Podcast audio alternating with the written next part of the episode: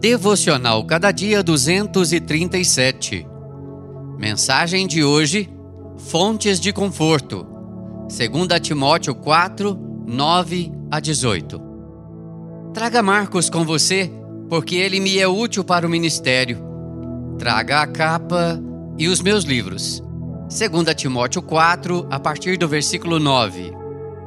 Às vezes nós cruzamos os braços diante das grandes calamidades como por exemplo essa Covid-19 que tem afetado o mundo inteiro, porque achamos que não temos oportunidade de fazer algo que possa mudar a situação. Aí ficamos só observando e não fazemos nada. O apóstolo Paulo, considerado um dos maiores evangelistas de todos os tempos, estava preso por causa do nome de Cristo, depois de ter cumprido uma enorme tarefa anunciando o seu evangelho e fundando muitas igrejas por onde quer que o Senhor o enviasse a pregar.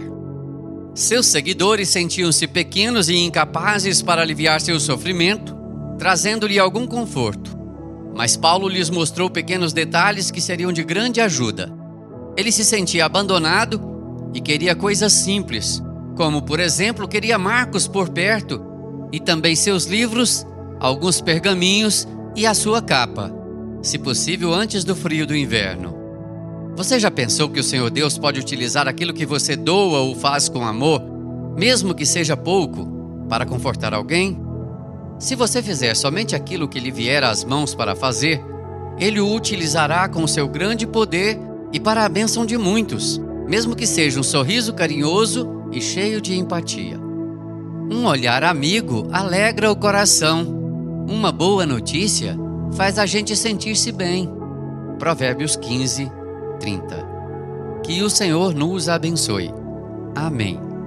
Texto de Helenivação por Renato Mota.